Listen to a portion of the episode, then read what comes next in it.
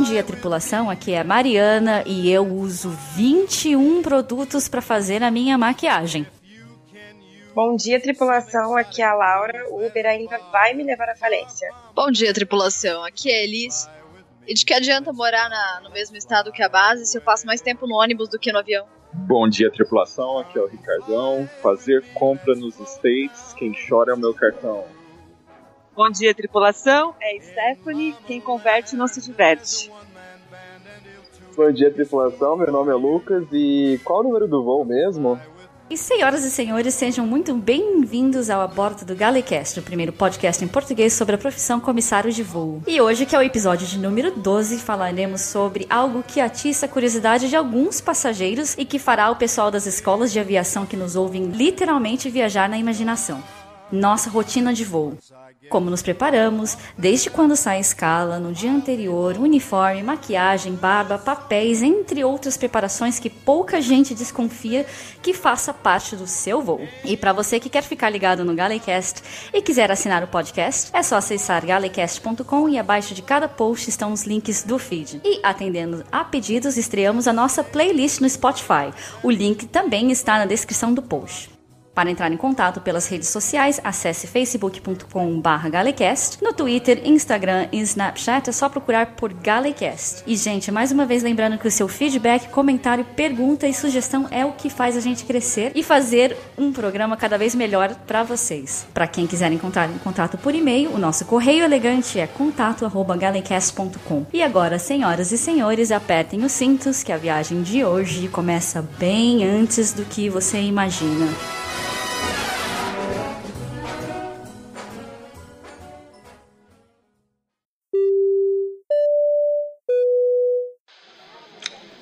Com sua atenção, senhores ouvintes, Amanda Amaro e Lucas Conrado.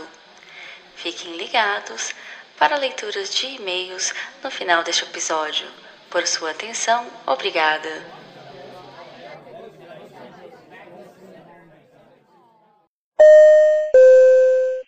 Tripulação portas em automático.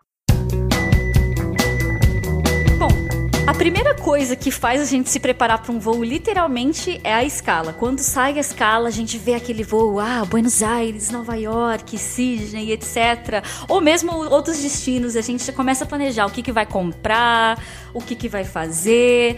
Uh, e principalmente quando é a primeira vez nesse destino, a gente checa o que fazer, etc. Como é que vocês se preparam para isso, quando vocês estão indo para um lugar pela primeira vez? Aí eu costumo é, checar no YouTube, por exemplo, tem aquele canal O Mundo Segundo Brasileiros, acho que é da Band, uhum. e são, é um, são vídeos é, postados no, no YouTube que foi levado ao ar na TV sobre cada cidade do mundo que tem brasileiros que vivem lá há muito tempo e eles, eles apresentam a cidade com a visão de um brasileiro. É, são dicas que eles dão que é fora do, daquela, daquele circuito turístico da cidade, então são coisas que as pessoas fazem no dia a dia daquela cidade e aí eu uso isso para fazer tour e sair fora do óbvio, sabe? Daquela coisa turística que, é muito caro também e você acaba não conhecendo o lugar de fato. É, levando essas dicas em consideração, eu consigo conhecer muito mais, aproveitar muito mais o meu pernoite como um local na cidade do que levando em conta dicas turísticas. Tem o portal também do, da tripulação, que o pessoal costuma colocar dica também do que fazer, onde comer. E, no mais é isso, eu acho. Bom, é, eu sempre peço dicas para os tripulantes, porque todos eles têm sempre melhores dicas, lugares diferentes. É, tripulante é o melhor guia turístico que existe. Sabe todos os restaurantes, todos os passeios, todas onde fazer compras. De, onde fazer compras Adiós. Sabe todas as dicas de serviços. Se você precisa de algum roteiro, é só você pedir um tripulante sabe tudo. Exatamente. É isso. Não, olha, pra eu, quando eu entro escala, eu tenho um sofrimento, tenho um sofrimento, né, primeiro, porque alguns lugares estão tá ficando muito pouco tempo atualmente. Então você tem que planejar dormir, comer e passear, porque senão você fica louco. Aí os lugares, eu costumo ir em lugares que eu não fui anteriormente. Então eu saio dos pontos turísticos, o pessoal fala, e vou em outros lugares, pergunto pro pessoal local, ou pro pessoal da recepção E tô conhecendo lugares incríveis em Santiago, uma coisa que eu achei que eu conhecesse de tudo lá, eu conhecia todos os pontos turísticos, eu não conhecia os lugares, ninguém vai, que ninguém se preocupa, né? Tem que sair de vinícola, essas coisas. Uhum. Tem bairros lá maravilhosos coisas assim que eu jamais imaginava ter em Santiago. É uma das coisas que eu costumo fazer também. É, como a gente também não tem muito pernoite comprido, os pernoites compridos, os inativos, são em, em lugares que às vezes não tem muita coisa para fazer, eu saio pra andar sem rumo, né? Claro, a gente anda sempre com o Google Maps por perto, mas é, eu vou andando. Até vejo uma coisa interessante, uma pracinha diferente, uma estátua, alguma coisa assim. E o TripAdvisor me ajuda bastante. E até o, aqueles casos do Google Now, eles me ajudam também. E a recepção, tripulante, são outras ferramentas que eu uso também. É, e uma pergunta, eu achei bem interessante isso que você falou, Elis, que eu também uso o TripAdvisor. Mas uma coisa que eu não notei ninguém falando ainda, vocês por acaso perguntam para os passageiros daquele destino também? Olha, eu tô indo para esse lugar a primeira vez, para onde que eu vou? Porque às vezes os passageiros também dão umas dicas boas, se eles são daquela cidade ou país que você está indo. Eu já perguntei. Eu já perguntei e já tive umas dicas ótimas, inclusive no Chile. Pra mim é um pouquinho difícil perguntar para passageiros porque a duração dos voos são, são curtas, então acaba que a gente não tem muito tempo para ter contato com o passageiro. Uhum. É a ponto de, às vezes, chegar a esse tipo de conversa. Então, mas sim, já alguns já deram dicas, mas é menos frequência. Eu nunca cheguei a perguntar, mas é para passageiros, mas às vezes tá conversando e eles dão uma dica assim, ah, vai lugar, é legal, vai dar um restaurante muito legal. Mas eu não especificamente nunca perguntei, mas já recebi várias dicas. Eles mesmos se oferecem e dão dicas legais. É, em Luanda teve um caso muito engraçado quando eu tive o voo. É, eu fui perguntar referências. Ah, vocês têm o um negócio Mirante da Lua, não sei o quê. É, além deles passarem todas as dicas, eles ainda se ofereceram para me buscar no hotel e me levar, assim vários do final do voo ficou deixando o número de telefone. Ah, me liga pra gente ir buscar vocês no hotel pra levar vocês pro passeio. Caramba, que bacana. Mas uh, eu procuro retribuir, na verdade. Quando eu vejo que um passageiro fala que tá indo pro Brasil ou que tá indo pro Japão, por exemplo, uh, eu procuro dar dicas, escrever num papel, falo, olha, come isso, compra isso, vai nesse lugar, né? Principalmente no Japão, onde o idioma é mais difícil para as pessoas lidarem, né? é, eu procuro indicar muita coisa que pouco provável as pessoas encontrariam num guia de turismo. Então, sim, também tenho que concordar que o comissário de voo é o melhor guia de turismo que tem. É, isso é verdade. Muitos passageiros perguntam pra gente, né, quando o brasileiro tá indo para um país, eles perguntam, né? Eles levam a gente como esse guia turístico, né? Implicitamente. É, e aí, no nosso caso aqui, que voamos no Oriente Médio, muito passageiro vindo para cá passear também pergunta dicas. Então, eu também dou para promover também, né? Não só a cidade, mas também dar uma ajudinha, porque a gente sabe muita coisa que turista não sabe.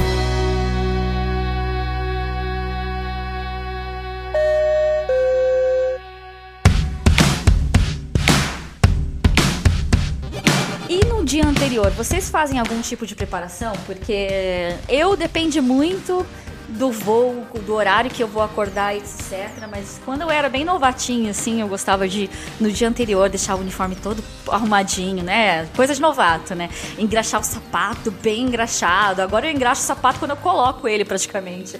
Enfim, malas, essas coisas. Que tipo de preparação vocês fazem no dia anterior?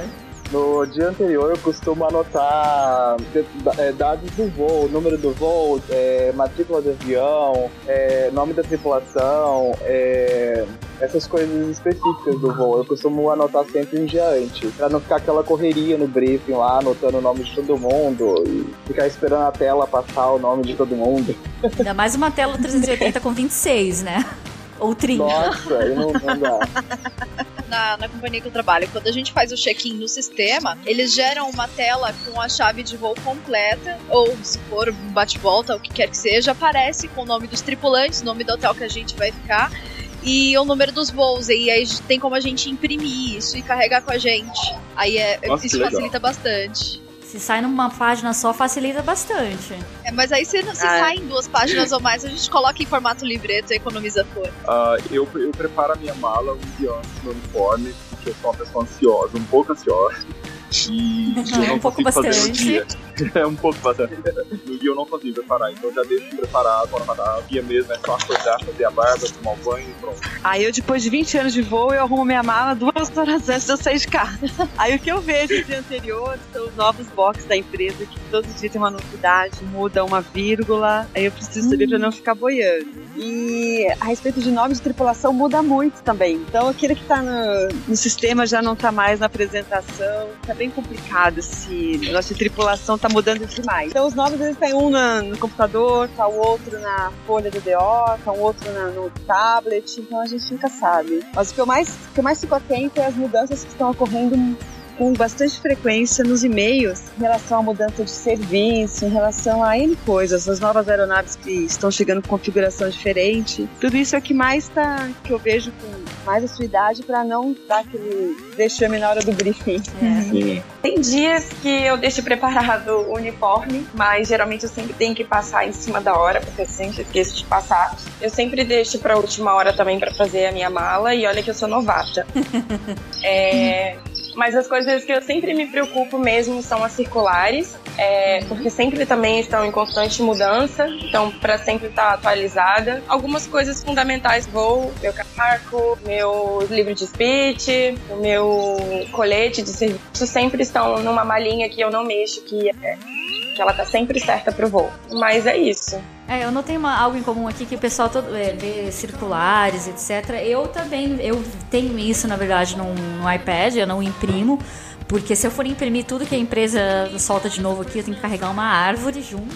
Mas é, eu tenho, eu, eu sempre checo também uma coisa que pouco, uh, pouco passageiro imagina que existe, né?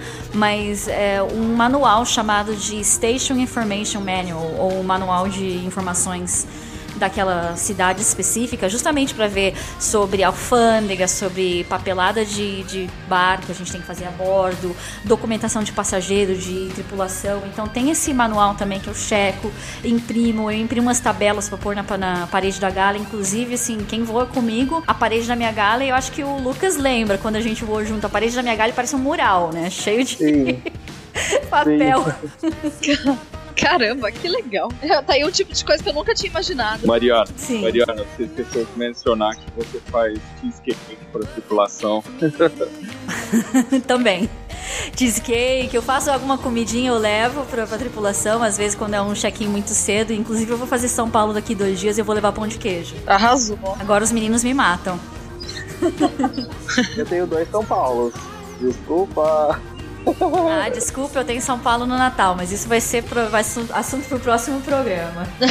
e, mas uma, uma coisa que a gente não falou aqui ainda, né? Vocês fazem algum tipo de preparação diferente se for uma aeronave diferente? Porque, por exemplo, eu costumo preparar muito mais papeladas e coisas quando eu vou voar, por exemplo, no 380. Porque é muita gente para lembrar nome, e, enfim, muita gente para checar documento, etc. É, vocês têm alguma preparação diferente? Quem voa tipos de aeronaves diferentes, que são extremamente diferentes ou não? Olha, eu na verdade, não, o serviço é basicamente o mesmo na, nos dois aviões. A única coisa que muda são coisinhas específicas daquele avião. Mas acho que não, não, não que eu faça uma preparação específica sobre. Atualmente tem os aviões com configurações diferentes. E lá na frente, na business, tem uma mesinha que a gente tem que colocar e tirar. E é o comissário que faz essa colocação e essa retirada. Pelo vídeo parecia um bicho de sete cabeças, mas atualmente na, no no ao vivo, a mesinha é na prática, isso, Lucas, obrigada. Na prática é extremamente rápido e fácil tirar e colocar a mesinha. Mas é um transtorno colocar e tirar nove mesinhas quando tem que tirar e quando tem que colocar. Para bits ou quando tem que tirar para virar econômica a mesma classe. Mas é a única preparação que tem essa diferença e a mudança de serviço que teve para essa configuração de aeronave.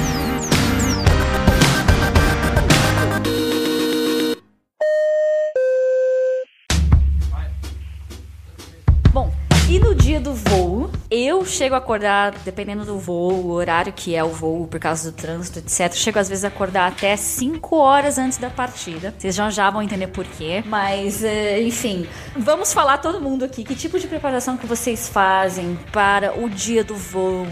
Se acordam mais cedo ou tentam acordar mais em cima da hora, deixam as coisas arrumadas? Maquiagem, meninos, barba, vocês preferem fazer na, quando acordam? Se tem algum hábito? Eu ouvi dizer de um comandante aí que para ele não esquecer esquecer sei lá, acho que era a chave da mala, alguma coisa assim. Quando ele chegava no hotel, ele tirava o sapato e colocava a chave dentro do sapato. Eu sei que é uma coisa meio esquisita. Mas é uma boa estratégia. Mas, exatamente, porque você não vai colocar o sapato com a chave dentro, né? E não sei, que, que tipo de estratégias vocês têm? Esse negócio da, da chave no sapato, geralmente eu uso quando eu coloco alguma coisa no cofre do hotel. Sério? Então o comandante que eu ouvi não era o único. É, aí na hora de eu calçar o sapato, o sapato eu vou sentir a chave lá e eu vou lembrar que tem que retirar as coisas do cofre. Mas é, preparação pro voo, eu depende do horário do voo que eu vou fazer. Se é um voo muito longo, é, 14 horas, eu costumo dormir o dia inteiro antes. Porque geralmente o 77 tem descansos bons de 3 horas, 4 horas, mas quando é 80, o 380, aí o descanso é muito curto para uma jornada muito longa. Então eu costumo dormir o máximo possível antes, é, não fazer nada no dia, é, no dia logo é, seguinte é, seguido antes do voo, né? É, pra, é o dia anterior para estar tá descansado. Barba eu faço na hora de voar, porque se eu fizer antes, ela já vai estar tá grande na hora de voar, cresce muito rápido. Aí eu deixo sempre, sempre quando eu chego de voo, eu sempre deixo organizado sempre no mesmo lugar, a gravata, o crachá, prendedor de gravata, todas as coisinhas, detalhes do uniforme, eu deixo tudo em sequência, porque se eu precisar me arrumar de última hora, já tá tudo organizado. O crachá, eu também tenho uma mania esquisita. Quem vê me arrumando, acha deve ter achado engraçado, mas eu inclino o corpo pra frente pro crachá ficar pendurado e eu fecho o blazer. E aí eu noto que o crachá tá lá, porque eu já tomei falta por ter esquecido o crachá em casa. Então essa é uma das manias que eu tenho também. Vocês, mais alguma mania? Eu já tive falta e saí de uma programação interrupção de jornada por ter perdido o crachá. Aí eu olho Como no assim? carro, eu olho. É, eu perdi, eu perdi o crachá do quarto até a recepção. O crachá desapareceu, sumiu, nunca mais apareceu. E tava no meu blazer. Agora eu deixo ele dentro da bolsa. Eu só coloco quando eu vou entrar no raio-x ali, antes no, no, no, tempo máximo que eu posso colocar o crachá. E quando eu saio de casa, eu olho 10 vezes se tá na bolsa. Quando eu saio do carro de estacionamento, eu olho, ver se o crachá tá lá e deixo dentro da bolsa guardadinho. É, tem que tomar cuidado. Nossa, eu morro de medo de esquecer o crachá. Meu Deus. eu não sei se poderia falar como mania, mas eu não consigo, independente do horário do voo, eu não consigo fazer nada. Eu vou tomar um copo de café muito forte. Eu preciso de muita cafeína. Então todo é, é o que eu tenho que fazer todo voo antes do voo. Acorda, faz, põe o café para fazer e já e põe fazer bem forte e, e vou me arrumar. E a barba é a última coisa que eu faço também, porque cresce muito rápido, como o Lucas falou. Então é a última coisa mesmo. Depois do banho que eu faço, quase que é a última coisa. Agora, falando, falando de barba, porque nós meninas não temos, mas enfim, hum. maquiagem. Porque eu sei que eu sou meio exagerada para usar 21 produtos pra, de maquiagem. Eu coloquei uma foto no Instagram, inclusive, faz umas semanas, né? E lá no Instagram nós recebemos uma. Nós recebemos duas perguntas. A primeira é da Amanda Guarim, que ela perguntou o que, que a gente aprendeu durante o curso e assim, que dicas que a gente dariam de fato, maquiagem, muita, é, muita maquiagem, pouca maquiagem, falar um pouco sobre cabelo também, que penteado mais usam, etc. Meninas, eu sei que eu sou exagerada, então vocês primeiro, o que, que vocês fazem para maquiagem? Mínimo possível? Bons produtos? Qual que é o segredo? Olha, eu acho que primordial pra gente antes da maquiagem são também os produtos de tratamento, porque a gente fica em espaço confinado, com muito baixa umidade, então assim, sua pele depois de um tempo, ela pede socorro. Eu me preocupo muito com esse tipo de tratamento, sabe? E sobre maquiagem, depende do dia. Quando eu tô inspirada eu passo muito, quando eu tô pouco inspirada eu passo pouco, quando eu tenho pouco tempo é o que dá. a gente tentando, tentando deixar sempre no padrão, entendeu? Uhum. Bom, é, de maquiagem, a minha maquiagem é sempre a mesma, porque eu, eu não costumo assistir tutorial de YouTube e essas coisas. A que eu aprendi ficou essa mesmo, e geralmente o que, o que acontece é, é de eu variar a cor. Então, quando eu coloco um pouco mais de preto, eu passo um batom mais claro, quando eu passo a marrom, eu deixo o batom mais escuro e assim por diante. É, e, e sim, a preocupação também é grande com, esse, com essas coisas dos dermocosméticos e primer e creme. É, uhum. Até porque dizem que a luz da. aquela luz do avião ela é tão nociva quanto o sol, né? Sim, eu tenho uma amiga que passa filtro solar. Eu acho que eu não chego a tanto ainda, apesar de eu deveria fazer, que eu deveria fazer isso. Eu passo filtro solar. Muito bem. É porque dizem que aquela luz mancha, né? É, é, é verdade. Eu passo, eu uso bastante também todos os produtos de qualidade. No, que é minha pele, tem jogo. Eu uso bastante proteção também. E a maquiagem eu sempre uso a mesma. Quando eu mudo alguma coisa, nos voos que eu tô com muito tempo, muito inspirada. Porque é sempre a mudança, às vezes fica meio estranha. Então eu só tenho que tirar.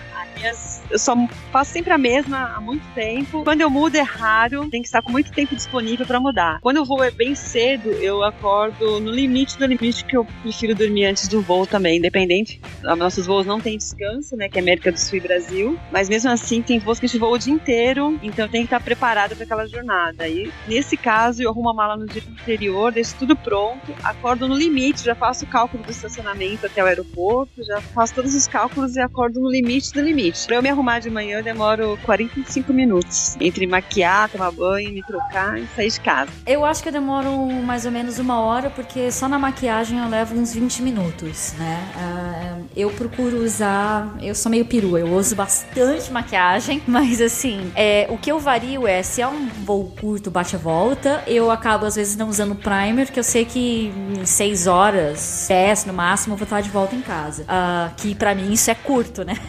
Agora, se eu tenho um voo longo, assim, que o voo tem 14, 16 horas, então até a hora entre eu sair de casa, fazer briefing e depois vou chegar no hotel, etc, que chega, dá 20, 22 horas, né? Aí eu passo capricho no primer, eu também uso bastante spray fixador, mas é, são produtos que realmente detonam a pele se você não usar bons cremes, hidratar bem e tomar muita água a bordo né? Mas passando de, de maquiagem para cabelo, eu já falei mais de uma vez aqui no programa que a tesoura é minha melhor amiga. Cortei, não faço mais nada. Levanto, saio da cama, vou voar. Vocês têm cabelos mais compridos. O que, que vocês fazem, meninas? Uh, eu tô maluca para cortar o cabelo também. Só que o meu cabelo ele é muito cacheado. Então, para eu cortar ele curtinho, eu tenho que fazer progressivo. Aí é mais uma coragem que eu tenho que criar de fazer progressivo.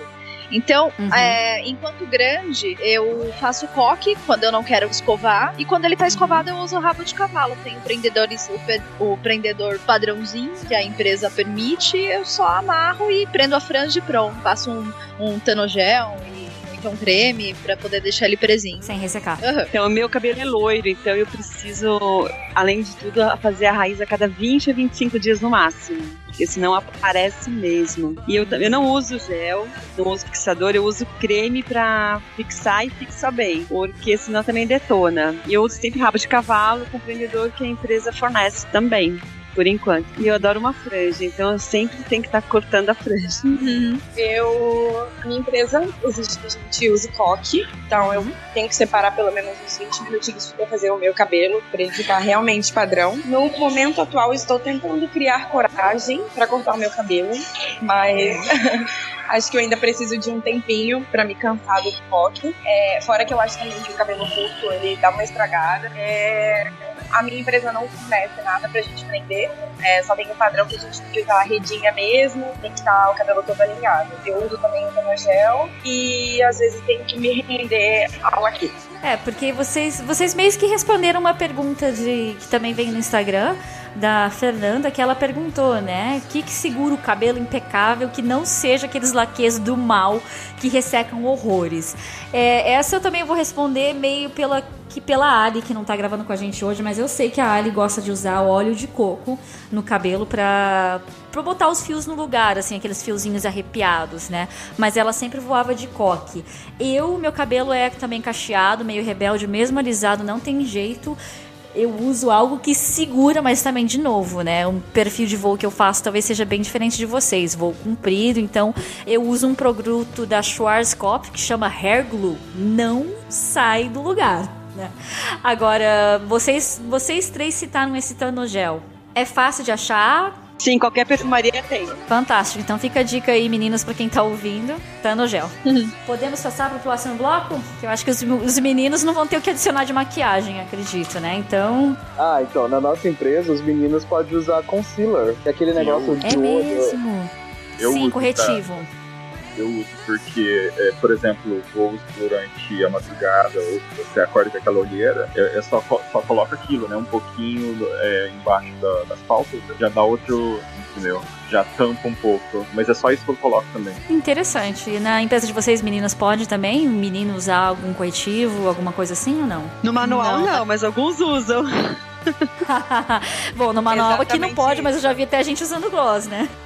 É, exato. Não, na, na empresa que eu trabalho não pode, absolutamente. Então, meninos, durmam bem, porque não é todo lugar que você vai poder usar corretivo. Uhum.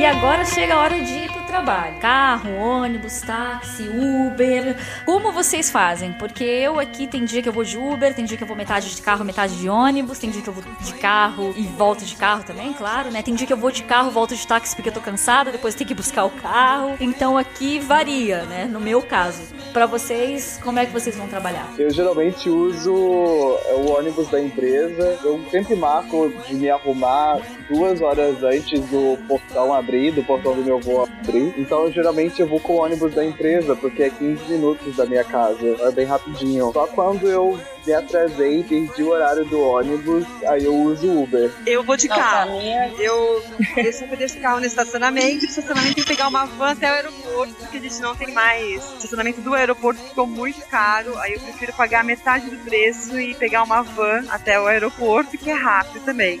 Aí para eu sair de casa, eu, eu tenho que controlar o horário das da saída das vans também para eu não me atrasar. Mas eu nunca chego muito antes no, da apresentação. No máximo 10 minutinhos antes, eu já chego preparada. Bom, a minha conta de Uber tá vindo estourando esse mês.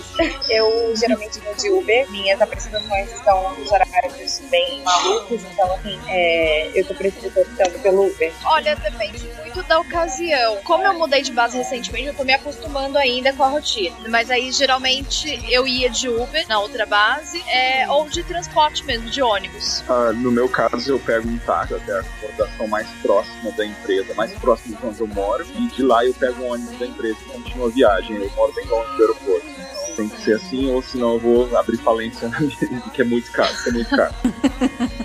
Pagar para trabalhar praticamente, né? Pois é. E assim, a gente está falando de apresentação e o passageiro às vezes não tem muita ideia de quão cedo ou tarde que a gente se apresenta, mas no meu caso, como supervisora de voo, eu tenho que me apresentar duas horas e meia antes da partida. Então, por isso que eu acordo às vezes cinco horas antes, né? Porque aí eu acordo, em uma hora eu me arrumo, 45 minutos uh, eu pego o transporte, chego lá com um pouquinho de antecedência, às vezes dou uma olhada nos, nas atualizações de manual, etc. E aí que o, o e-gate abre, a gente chama de e-gate aqui, na verdade, né? Que é uma imigração que você passa com o cartão, né? E dentro do. Uma vez que você passou a imigração, você faz o check-in e vai pra sala de briefing, né? Então, e às vezes eu acordo com tudo isso de antecedência se eu, por exemplo, não fiz a mala, porque fui dormir tarde, né? Às vezes eu acordo assim, bem cedo mesmo para me apresentar duas horas e meia antes. Quão cedo ou tarde é a apresentação de vocês? Varia também se o voo é doméstico ou varia conforme o equipamento? Aqui varia o voo doméstico e voo internacional e varia também alguns os equipamentos também. Às vezes o próprio voo doméstico se muda a aeronave aeronave um pouquinho maior muda 15 minutos a mais a apresentação, porque o embarque tem que ser iniciado 15 minutos antes do normal. Aí é uma hora e meia e uma hora e 15 antes do voo. Da decolagem, né? A minha apresentação é duas horas antes, eu sou auxiliar econômica, então não varia se eu tô tripulando 77 ou se eu tô tripulando 80. É sempre duas horas antes. Então, antes da decolar, eu me arrumo quatro horas antes da decolagem, porque é duas horas antes da apresentação e são duas horas da apresentação até a decolagem. Bom, na minha empresa, uh, é sempre uma hora sai nacional. Então, sempre a nossa apresentação é uma hora. Eu costumo computar é, uma hora para apresentação, uma hora e meia ou duas horas dependendo do dia para o transporte e preciso de pelo menos uma hora para poder me arrumar. Então, quatro horas aí no total. Bom, da minha casa para base atual é um tanto longe. Eu ainda estou me acostumando. É, mas para dar apresentação para os voos domésticos e os internacionais, que assim, entre aspas, porque o serviço é o mesmo, são, são os de curta duração, é, são 50 minutos antes da decolagem. Os internacionais de longa distância eu já não sei. É, e no hotel a gente se apresenta com uma hora e vinte, geralmente, do horário da decolagem. Aí tempo de tempo para me arrumar geralmente uma hora e etc. Ah, nos hotéis pra gente, mesmo nos voos domésticos, depende muito do hotel. Tem hotéis que a gente tem que se apresentar duas horas antes, devido à distância do hotel até a, o aeroporto. Ah, no caso de apresentação no hotel, depende muito da localidade do hotel. Se está muito próximo do aeroporto, é, a gente tem um tempo mínimo para chegar no, no, é, no aeroporto, então é óbvio que eles vão dar um pouco mais de tempo no hotel se caso é um hotel que está lá uma hora, e o hotel de São Paulo, que a gente tem de São Paulo, por exemplo, é muito longo do aeroporto. Então a gente tem uma, um tempo maior para fazer essa apresentação. E, e uma coisa que quase ninguém se imagina, né? Que passageiro não imagina, mas atrasou eles costumam dar algum período assim de, de perdão para vocês ou atrasou já era, já tiram do voo? Porque aqui é bem engraçado. Você fechou o, o a gente chama de fechar o portão, né? Quando fecha o portão, que é na verdade fechar o horário, um minuto que seja, eles não te aceitam. Só que aqueles dias assim que estão com um pouco tripulante e tal, eles são bem malandros. Eles ligam, perguntam: "E aí, Mariana, tá a caminho? Tá chegando? A gente deve segurar o portão para você mais 5, 10 minutos ou não vai dar tempo?" Tempo, se acordou agora, porque é, companhia aérea, bem malandro, né? Se eles precisam, Pois eles é. seguram, mas se eles não precisam. É, aqui é de acordo com a necessidade. Tem os atrasos que você dá aqui pela lei são 15 minutos no Brasil, mas isso não respeita. Se você atrasou e tem tripulante de sobra, que não está acontecendo atualmente, aí você é substituído. Agora, tiver necessidade, eles te ligam, você vai direto pro porto você vai direto pro portão, faz de tudo pra você fazer o voo, quando eles precisam. Agora, quando você atrasou e não estão precisando, aí você assume as consequências do atraso. É, é bem isso. Quando precisam, liberam quanto for. Mas é, quando você atrasa, geralmente depende muito da depende muito do, da necessidade deles, bastante. Mas a gente geralmente liga para escala, avisa, daí eles falam, ah, pode esperar, não, a gente vai tentar te trocar aqui, é mais ou menos assim. Ah, então uma vez tive um caso que eu tava 10 minutos atrasada, devido a na época da Copa aqui, porque o aeroporto de Guarulhos estava em reforma lá uma parte, tava estavam transitando para chegar no aeroporto. Eu estava em frente ao Terminal 4 na época, e eu tinha que ir pro Terminal 2. E eu avisei que estava dando 5 minutos na apresentação, que ia me atrasar 5 minutos. Eu podia ir direto pro avião. Como havia uma vários tripulantes, né, sobrando, aí ele falou, não, tudo bem, comissária, pode ir pro, pro DO. Eu cheguei no DO, tava a tripulação na sala de briefing, me tiraram do voo e colocaram outro. E eu avisei. Aí, então agora eu não aviso mais. Agora espero eles me ligarem. Eu ganho cinco minutos nesse até eles me ligarem. Se sentirem minha falta e me ligar, aí eu já ganhei os cinco Uhum. minutos e estou chegando no DO. Porque nessa Olha o que tá truque. sobrando. É, nunca mais eu vou ser sincera. Eu falei pro meu pai até da escala, não vou ser sincera mais com vocês. Porque ser sincero, vocês me tiraram do voo e eu não vou legal. Eu bate e volta, mas eu não vou legal, né? Nós não ganhávamos a publicada. Então, é, não gerou atraso porque eu briguei pelos meus 15 minutos de direito, mas senão ele tinha gerado atraso e aí, durante 90 dias eu não podia me atrasar para não tomar advertência. Aqui, se a gente atrasa, eles descontam no nosso salário aproximadamente 240 reais por atraso. Ah, eu vou chorar, é, então mais ou menos isso. É. Complicado então não pode atrasar que fica pobre, né? o atraso dura custa muito. É. Bastante, não é só pro passageiro que atraso custa dinheiro, não, viu? Uhum.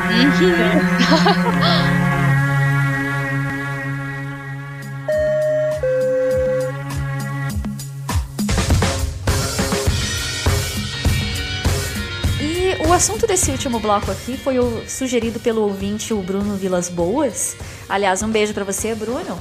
E que tipo de preparação a gente faz também para trabalhar em diferentes tipos de equipamento, né? Como que é a carga de trabalho, composição da tripulação, em quais vocês preferem voar, enfim. Nós já falamos um pouco que equipamentos maiores, obviamente, tem mais tripulação. Ah, no caso, meninas e meninos, vocês preferem voar em aviões maiores ou menores? Quem tem essa variedade? Eu gosto do maiorzinho, que não é tão maiorzinho assim. Mas ainda assim é maior. ainda assim é o maior. Mas por quê? Eu prefiro o maior porque tem mais espaço. o serviço é o mesmo para os dois. Então ele me dá mais liberdade de trabalhar e trocar trolley de lugar e montar lá bonitinho para facilitar meu trabalho, o trabalho do colega. Aí eu prefiro o maior. Não que o menor não seja ruim. Menor, às vezes, é até bom, até fisiologicamente, né? Mas eu gosto do maior. Eu prefiro trabalhar no, no 380 porque é mais espaçoso também.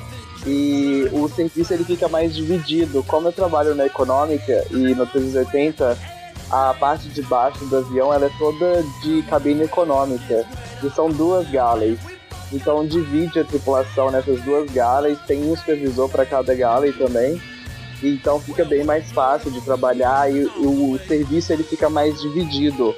No 77 é, é, é muita gente para uma galley só e a galley fica escondida no fundo do avião, terminou o serviço, todo mundo se amontoa lá e acaba que esquece da cabine de passageiros. Então, quem não liga muito para trabalhar é, acaba sendo Horácio no 77 e quem trabalha mais, quem se dedica mais ao trabalho fica sobrecarregado. E o engraçado é que o 77, por ser um avião menor, teria que ter pouco trabalho, mas pelo fato de você ter muito passageiro, você tá muito próximo do passageiro ali, você acaba trabalhando muito mais, você tem muito mais é, interação social para fazer do que no 380, porque aí fica mais dividido. Bom, eu prefiro também o maior, pelo mesmo motivo que ele mais espaço pra gente poder trabalhar, trocar fole e sabe que é como que é, fim de fim de serviço, a gente fica numa loucura e o que falta é espaço. Então, eu prefiro o 20, até o 19 também eu prefiro do que o 18 pequenininho.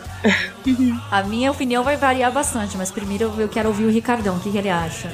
Pois é, eu sou já o o 777, uh, porque no caso eu trabalho na primeira classe, e o A380 ele tem 14 suítes, mais a Shower Spy, tem área social, tem que montar, desmontar, então ele assim, ele é muito trabalho para ver no número de comissários. Se, se a primeira classe está cheia, você, há voos como de Londres, por exemplo, que às vezes você mal consegue comer, parar para comer, entendeu?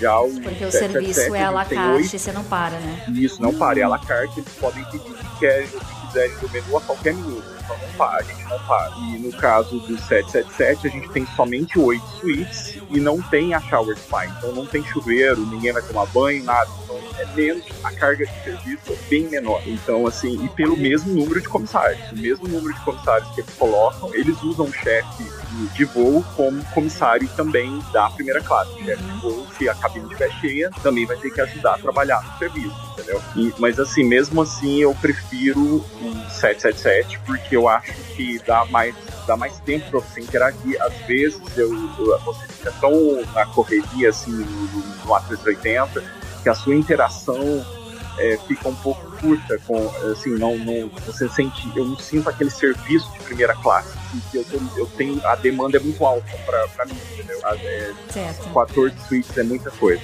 e agora a minha curiosidade de saber aqui da da Stephanie, porque ela, assim como eu, é chefe. Então, talvez dependendo da, do equipamento que trabalha, varia, né? Você também varia de classe que trabalha, Stephanie? Tem dia que Sim. trabalha na executiva, tem dia que trabalha na econômica, certo? E aí, nesse caso, Sim. que equipamento você prefere voar? Aviões maiores ou menores daí? Ah, eu prefiro dual class. Eu maiores, mas atualmente na na Varig eu voava internacional e era executiva, né? Era na época era auxiliar 92 que trabalhava somente na executiva. E quando estava de chefe lá também eu trabalhava na executiva, né? O chefe era da executiva. E atualmente eu gosto de voar nas aeronaves Dual Class que tem a executiva. Porque eu gosto daquele trabalho mais personalizado, eu gosto de fazer aquela frescura, eu gosto bastante. Certo. Eu prefiro, eu gosto da econômica, mas eu prefiro muito mais a executiva. Gente, eu tô aqui bem em cima do muro, porque vocês deram opiniões assim, bem claras. Ah, prefiro a aeronave maior por causa disso, ou prefiro é, tal avião por causa disso.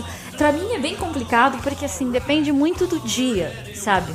Se eu tenho uma equipe legal, para mim o 77 tá ok apesar do 77 ser uma aeronave que seja menos familiarizada. O 380, se eu estou trabalhando na econômica e me dou bem com outro supervisor, vai que é uma maravilha, principalmente quando é supervisor brasileiro, sabe? A gente tem um jeito de trabalhar que, que encaixa e vai tudo mais rápido. Um, enfim, é, é, bem complicado de responder. Eu talvez ainda diria que minha aeronave preferida de trabalhar seja o A380 por ter mais recursos. Isso que o, que o Ricardão falou. Tenho a área social, tenho o shower, tudo bem que são produtos da primeira classe, mas vamos supor, Deus me livre, um comissário meu derruba um vinho passageiro, eu ainda posso chegar e falar para ele, olha, senhor, me desculpe, vem aqui, toma um banho, cortesia da primeira classe, mas é, para pelo menos pedir desculpa, dar um jeito de minimizar a situação, né? Já no, no, no 777 você tem bem menos recursos, porque a aeronave é mais simples. Talvez seja essa a minha resposta, não sei.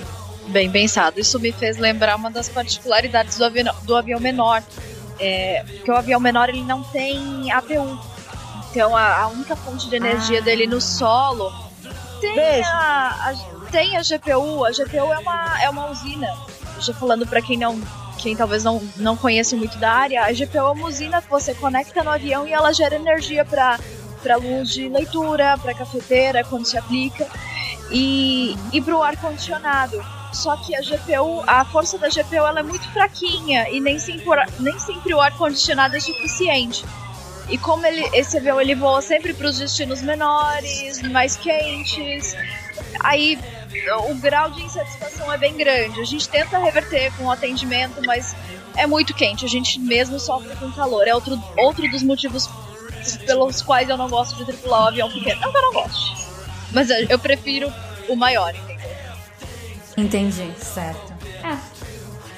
Eu acho que é isso. Deixamos bem claro quais são as, as nossas preferências, o que fazemos para preparar para os voos. E eu acho que é hora de despedir dos ouvintes, até porque tem gente aqui que vai voar amanhã e tem que se preparar, certo? Sim, amanhã tô indo pro Afeganistão. Nossa. Ô, louco. Aguardo as fotos, é. Ricardo. Cheque antibomba. É só, é só bate volta, mas é, o voo é famoso por ser só militar americano, então vai ser legal. Hum, hum, entendi, entendi. ok.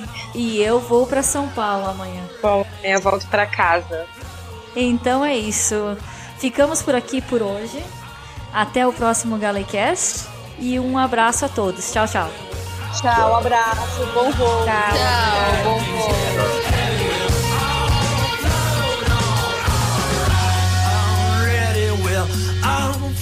Down. Alright, you worry, we'll all flown on.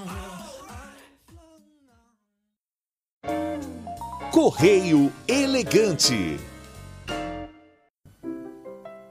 E no nosso correio elegante dessa semana, nós temos duas mensagens. A primeira recebida através do Facebook, que é da Amanda Maro, que mora em Shiga, no Japão. E ela diz: Olá, Mariana, tudo bem? Meu nome é Amanda e acompanho o Galecast desde o primeiro episódio. Parabéns pela qualidade de conteúdo do seu programa. A parte técnica também é incrível, a sua voz também é linda. Muito obrigada pelos elogios, Amanda, e continuando no seu e-mail. Sempre fico com algumas dúvidas quando termino de ouvir o programa. Como que funciona o passaporte de um comissário? Ele recebe o carimbo em todo desembarque? Tem que renovar constantemente por falta de espaço? Você mencionou que morou no Japão e eu fiquei bem curiosa quanto à sua história, pois eu também moro no Japão. Você aprendeu japonês pois morou e frequentou a escola aqui desde pequena? Desculpe a curiosidade, mas é que é tão raro saber de pessoas que moraram aqui e que desenvolvem trabalhos tão diferentes. Outra dúvida minha: existe um limite de idade para aplicar para vagas de comissário? Obrigado novamente pelo programa, adorei o especial do dia do podcast com a sua entrevista. Foi o melhor podcast deste dia. Um forte abraço, Amanda. Amanda, mais uma vez, muito obrigada pelo carinho, pelos elogios. E, enfim, eu fico lisonjeada em saber que você achou que o podcast do dia do podcast foi o melhor desse dia, porque a podosfera brasileira estava soltando vários episódios especiais e teve muita coisa boa por aí, mas eu agradeço de coração. Agora, respondendo as suas perguntas por partes. Como funciona o passaporte de um comissário? É, é um passaporte normal, como o seu, ou da sua amiga, ou da sua mãe, enfim. Não tem uma categoria especial de passaporte. O que acontece com um comissário é que, dependendo dos países que ele ou ela visita, vistos não são necessários se nós estivermos tripulando um voo. Por exemplo, uh, um comissário japonês que vai fazer um voo para o Brasil, por exemplo, não precisa de visto. Mas se esse mesmo comissário quiser visitar o Brasil de férias, aí ele ou ela tem que ir num consulado brasileiro, numa embaixada brasileira, tirar um visto de turista para visitar o Brasil, tá? É, assim como há um país em especial, na verdade dois, mas um mais especial que o outro, que requer visto de tripulantes para tripulantes, obviamente, que é os Estados Unidos. Eles exigem visto de tripulante e Dependendo do aeroporto que você chega nos Estados Unidos, podem ser aqueles carimbos do seu passaporte ou não. Esse visto de tripulante, em 99,9% dos casos, ele está vinculado à companhia aérea que você trabalha. Então, por exemplo, se eu sair dessa empresa que eu trabalho hoje para trabalhar, por exemplo, na Latam, e for fazer voo para os Estados Unidos, eu preciso tirar um novo visto, já que o nome da empresa aérea que eu trabalho atualmente está no meu visto americano. Outro país que é, também exige visto de tripulante é a Austrália, porém a Austrália é um visto eletrônico, então não, não ocupa parte do seu passaporte, seu passaporte não é carimbado. Eu só acho um pouco incômodo porque toda vez que eu quero visitar a Austrália, eu tenho que fazer um visto manualmente, preencher o formulário, 10 páginas para poder tirar um visto australiano normal, porque se eu tirar um visto australiano eletrônico através do site da imigração australiana, eu perco meu visto de tripulante. Então, é muito trabalho que dá para tirar outro visto australiano de tripulante, então eu prefiro fazer um visto de turista manualmente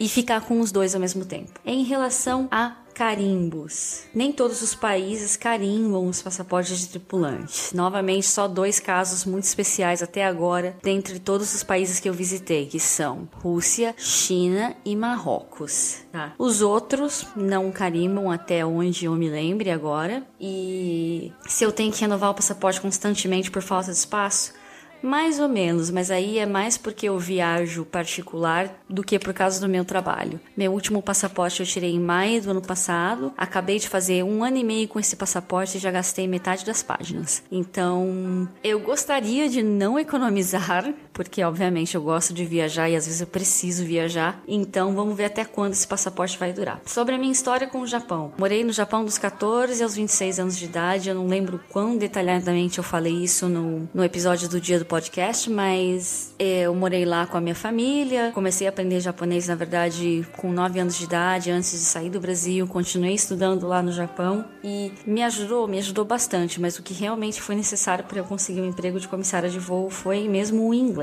Sobre a dúvida qual é o limite de idade para aplicar para vagas de comissário. Limite, na teoria, muita gente fala que não tem. Tanto é que essa semana eu vi um, um, vídeo sobre uma senhora portuguesa que ela conseguiu o emprego de comissária de voo aos 62 anos de idade. Um caso raríssimo, mas enfim, ela conseguiu a vaga. Mas aqui na empresa que eu trabalho, a idade limite que eu vi por enquanto foi uma italiana de 38 anos de idade. Então, varia de empresa para empresa. Tem empresa que é mais flexível e contrata pessoas até com mais idade. Tem outras que elas já dependendo da idade, já não contratam mais. Então, é difícil de eu falar assim abertamente, porque as próprias empresas aéreas não divulgam isso justamente para não dar abertura a processos de discriminação baseado em idade, quando as pessoas tentam a vaga do emprego. Então, por isso que normalmente isso não é dito publicamente. Tá ok? E mais uma vez, obrigada pelo carinho, pela mensagem e obrigada pela audiência, como sempre.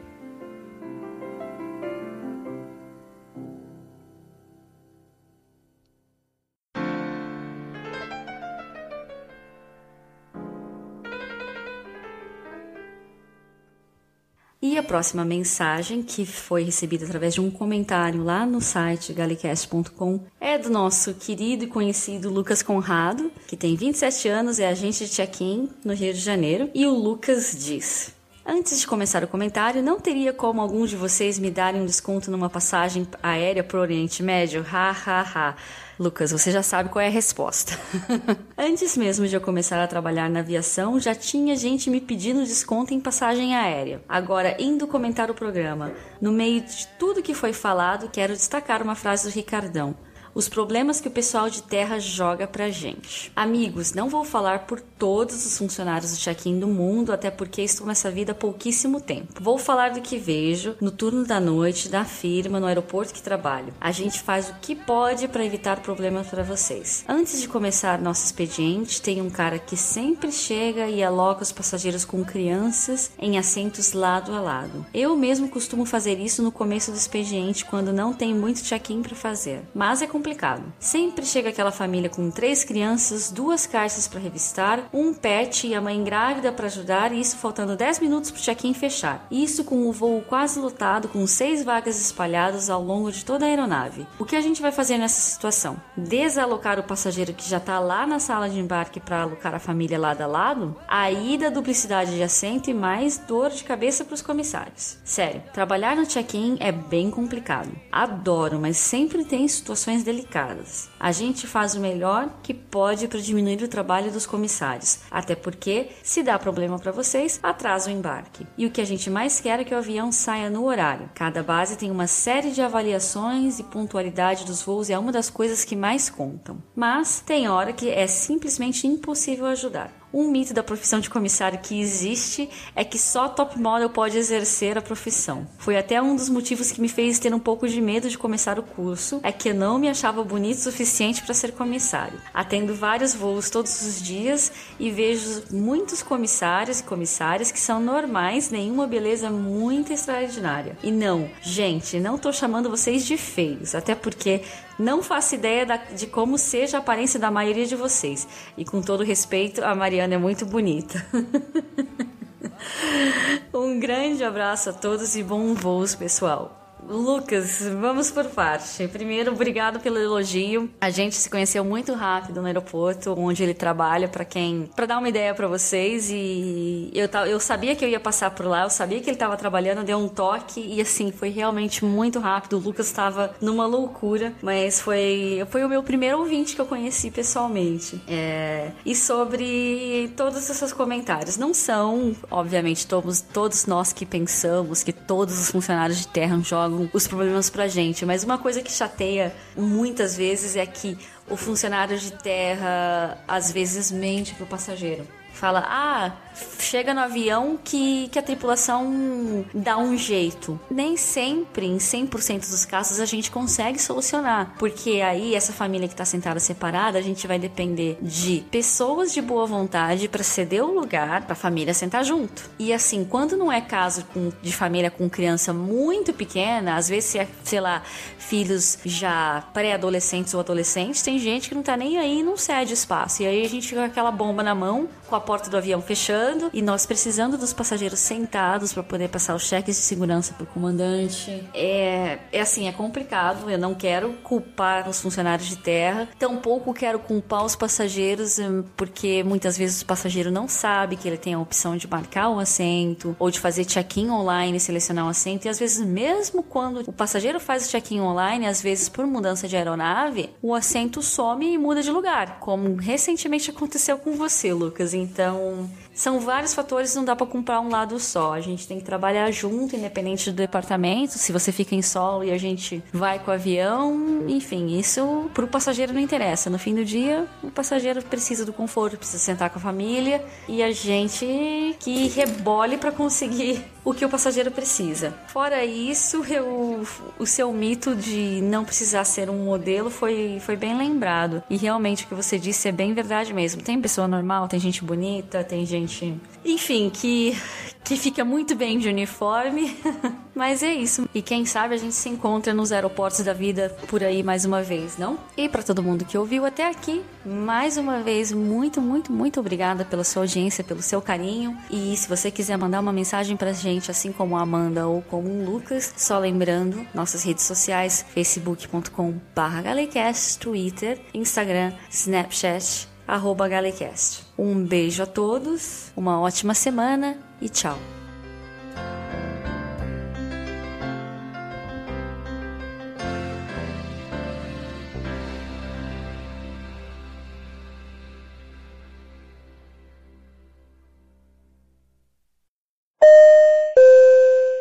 Tripulação portas em manual.